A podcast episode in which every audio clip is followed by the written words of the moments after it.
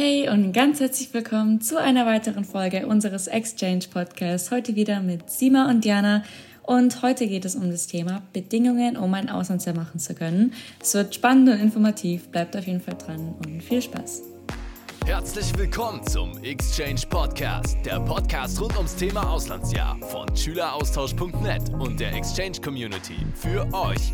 Jede Woche gibt es von uns eine neue Folge zu einem spannenden Auslandsjahr-Thema. Wir geben einen Einblick in unsere Auslandsjahr-Erfahrungen, erzählen persönliche Stories und geben euch die besten Tipps. Heute am Mikrofon Sima und Diana. Abonniert und teilt gerne den Podcast und jetzt viel Spaß.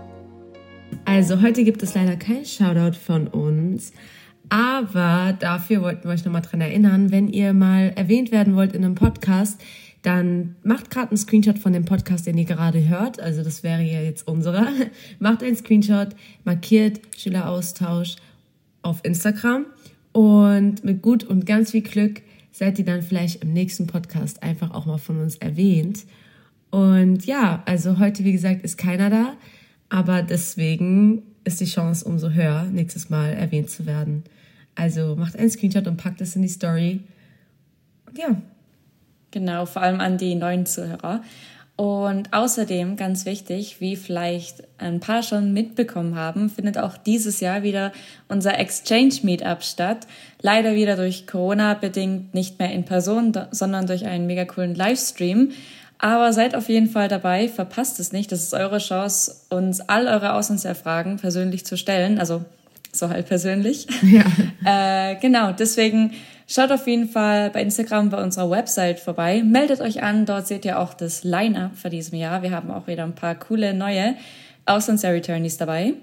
Und ja, schaut auf jeden Fall vorbei. Das Meetup findet Ende September statt.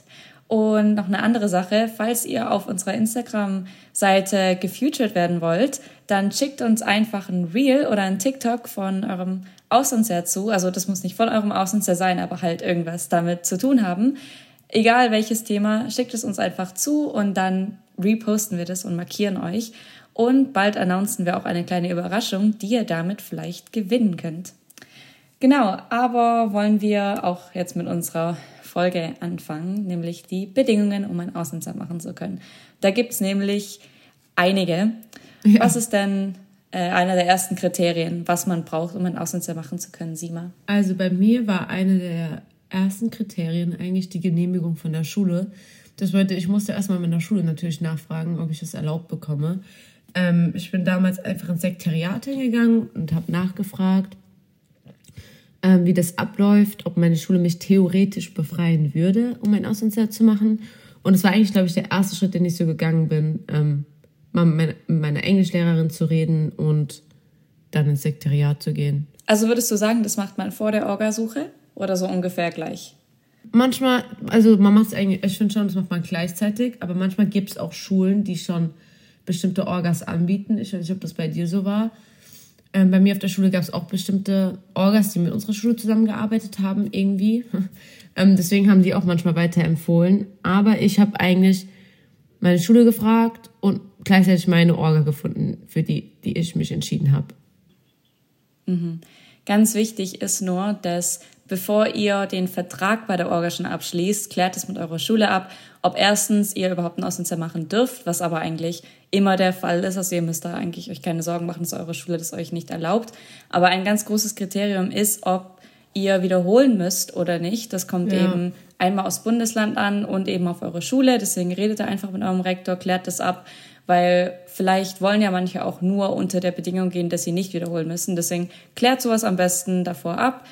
Und ja, dann könnt ihr einen Vertrag bei der Orga abschließen, was, womit wir auch schon zu unserem nächsten äh, Punkt kommen. Und zwar eine Bedingung für ein Auslandsjahr ist unserer Meinung nach schon eine Orga.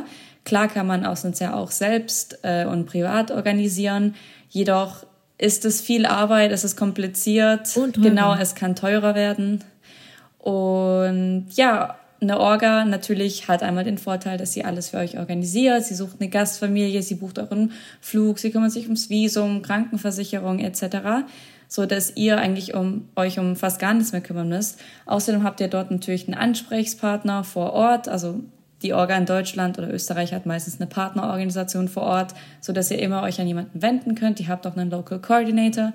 Genau. Genau. Und falls ihr noch nicht eure perfekte Orga gefunden habt, dann könnt ihr auch auf unserer Website vorbeischauen, denn Schüleraustauschnet hat einen Orga-Vergleichsrechner, wo ihr einfach kurz eure Kriterien eingeben könnt und mit einem Klick schon eure perfekte Orga finden könnt. Deswegen schaut da auch auf jeden Fall mal vorbei. Genau. Dann viele fragen auch immer, wie alt wir waren oder ähm, was das Mindestalter ist, eben um ein Auslandsjahr zu machen. Wir glauben, beziehungsweise eigentlich ist es vorgeschrieben, ich glaube, es kommt auch auf die Orga drauf an. Es kann natürlich auch ein bisschen genau. sich verändern, in welcher Klasse du bist. Mm, aber meist ist es ganz gut, ein Auslandsjahr zwischen 14 und 18 Jahren zu machen. Es kommt halt auch darauf an, mhm. in welche Stufe du dann in Amerika gehen willst. Also am Anfang wollte ich mein Auslandsjahr mit 14 machen aber ich habe mich doch umüberreden lassen, mein Auslandsjahr mit 16 zu machen, damit ich auch eben in einer höheren Stufe bin und mehr Freiheiten in Amerika habe. Oh, das hört sich irgendwie voll böse an. Ähm, aber damit meine ich halt einfach, dass ich mehr Aktivitäten in der Schule zu tun habe, ähm, auf den Abschlussball gehen kann, etc. Also ähm, ja, wir würden sagen, 14 bis 18 ist ganz gutes Alter. Genau. Äh, wie gesagt, es kommt eigentlich immer auf die Orga an und vor allem auch auf das Programm. Äh, oft ist es zum Beispiel so, wenn ihr irgendwo in Europa ein Auslandsjahr machen wollt, dann ja. reicht es, wenn ihr 14 seid oder wenn ihr es nur für zwei Monate machen wollt. Wenn ihr dann aber für ein Jahr lang nach Amerika zum Beispiel geht, dann müsst ihr oft 15 oder 16 sein. Also es kommt immer auf die Orga an, auf das Programm, das Land, die Länge. Deswegen informiert euch da einfach bei eurer Orga, wie das so ist. Genau. Dann eine weitere Bedingung kann, muss aber nicht sein, äh, sind eure Schulnoten. Da kommt es natürlich wieder auf die Orga an. Jede Orga verlangt da was anderes, aber bei mir zum Beispiel war es so, dass ich einen Notendurchschnitt über 3,0 haben musste und ich durfte in Englisch in den letzten drei Jahren keine 4 gehabt haben, glaube ich. Wie war das bei dir? Ich glaube, ich hatte auch sowas, aber ich sag dir ehrlich, ich habe alle meine Zeugnisse geschickt und meine Zeugnisse waren jetzt nicht die besten. Und am Ende haben die das gar nicht mal so kontrolliert und dann da kommt man, glaube ich, auch zu dem zweiten Punkt. Bei mir war dieser Englischtest, den ich machen musste, der voll easy ist übrigens, aber der war mehr ausschlaggebend als jetzt meine Zeugnisnoten bei meiner Orga. Ja. Aber ich musste auch alle meine Zeugnisse schicken. Also ich glaube, aber es lag auch ein bisschen daran, ob ich wirklich jedes Jahr durchgekommen bin und wirklich in der Stufe bin, in der ich ja vorgebe zu sein. Musstest du den Englischtest machen? Genau, ich musste auch einen Englischtest machen. Ich glaube, das ist äh, normal. Ich weiß gar nicht mehr, wie der hieß. Ich hatte auch Angst davor, aber es ist echt gar nicht schwer. Also da musst du ein bisschen Mathe auf Englisch machen und andere Sachen, aber das ist wirklich leicht und ich glaube, da ist jeder Austauschschüler durchgekommen. Ich bin eine Niete Mathe, das ist nicht richtig Mathe, macht euch keine Sorgen. Das ist so eins plus eins. genau. Zwei mal zwei oder so. Richtig easy. Also wirklich, es gibt auch ähm, übrigens online, ähm, das müsst ihr mal austesten. Ich weiß nicht, gab es auch diese Englisch-Tests zum Testen? Kennst du die? Äh, ja, halt so Übungstests. Ich habe die damals gemacht. Echt? Es gibt so, so eine Probeversion davon. Dann, kannst, dann kann man sich so ein bisschen vorstellen, wie es dann sein wird. Wenn man richtig krass aufgeregt ist, dann macht das mal davor und dann wisst ihr ungefähr, wie es ablaufen wird. Mhm. Ja, gibt es einfach im Internet ein, habe ich auch damals gemacht. Und eine weitere Bedingung ist es, dass ihr bestimmte Impfungen braucht, aber eure Organisation gibt euch da meist auch nochmal ein Blatt und informiert euch darüber, was ihr denn genau für euer Gastland braucht. Denn meist wollen auch die Schulen, auf die ihr geht, bestimmte Impfungen haben, die wir auch manchmal in Deutschland haben, aber dort sind es einfach viel mehr. Ja, also da geht ihr dann einfach zu eurem Hausarzt und schaut mal mit eurem Impfpass nach, welche Impfungen ihr schon habt und welche nicht. Und werdet dann auch ähm, rechtzeitig geimpft. Deswegen würde ich das am meisten empfehlen, ich denke Diana auch, dass ihr das, sobald ihr diesen Zettel habt, direkt zu eurem Hausarzt oder einen Termin ausmacht und das hinter euch bringt, weil manchmal hat man, also ich hatte noch relativ viele Impfungen offen mhm. ähm, die ich für die USA damals gebraucht habe. Ähm, gleichzeitig musst du auch einen Tuberkulosetest machen. Mhm. Der ist Voraussetzung in Amerika. Und da ein Tipp, ich bin äh, Tuberkulose positiv gewesen. War ein Riesenschock. Ich dachte, ich kann nie wieder in mein Auslandsjahr antreten. Aber konnte ich, weil es eine geschlossene Tuberkulose ist. Das bedeutet, die ist einfach nur in meinem Blut und nicht in meiner Lunge. Also falls euch sowas passieren sollte, macht euch keine Sorgen.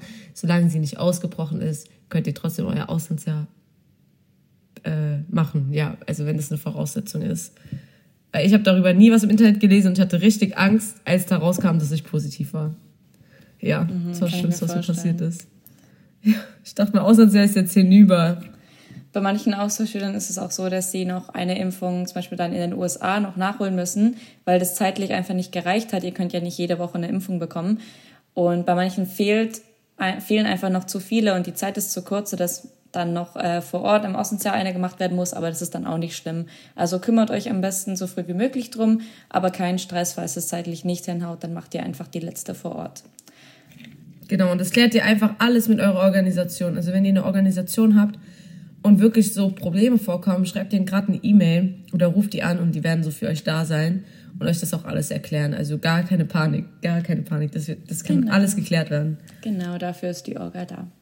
Eine weitere Voraussetzung, um in euer Außenset zu starten, vor allem bei den Ländern außerhalb der EU, ist natürlich ein Visum, weil, wie gesagt, wenn ihr jetzt nach Amerika oder so wollt oder nach Südamerika, dann braucht ihr natürlich eine Aufenthaltsgenehmigung, also wenn ihr dort für längere Zeit bleibt. Und das ist eben das Visum.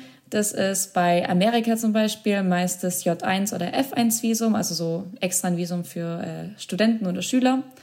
Und da bekommt ihr natürlich auch von der Orga alle Infos. Also ihr müsst da euch jetzt nicht selbstständig äh, online informieren, sondern das bekommt ihr alles von der Orga. Dann müsst ihr aber trotzdem selbstständig das beim Konsulat beantragen. Es kann auch sein, dass ihr dann ein bisschen was zahlen müsst. Das kommt auf die Orga, denke ich, an.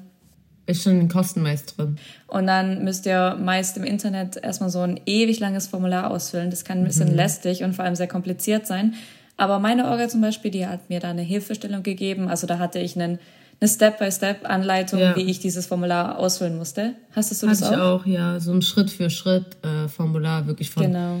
Was du anklicken musst, von eins bis was weiß ich. Also es war echt lang. Ich habe es auch mit meinen Eltern genau. gemacht, weil es wirklich kompliziert war für mich irgendwie.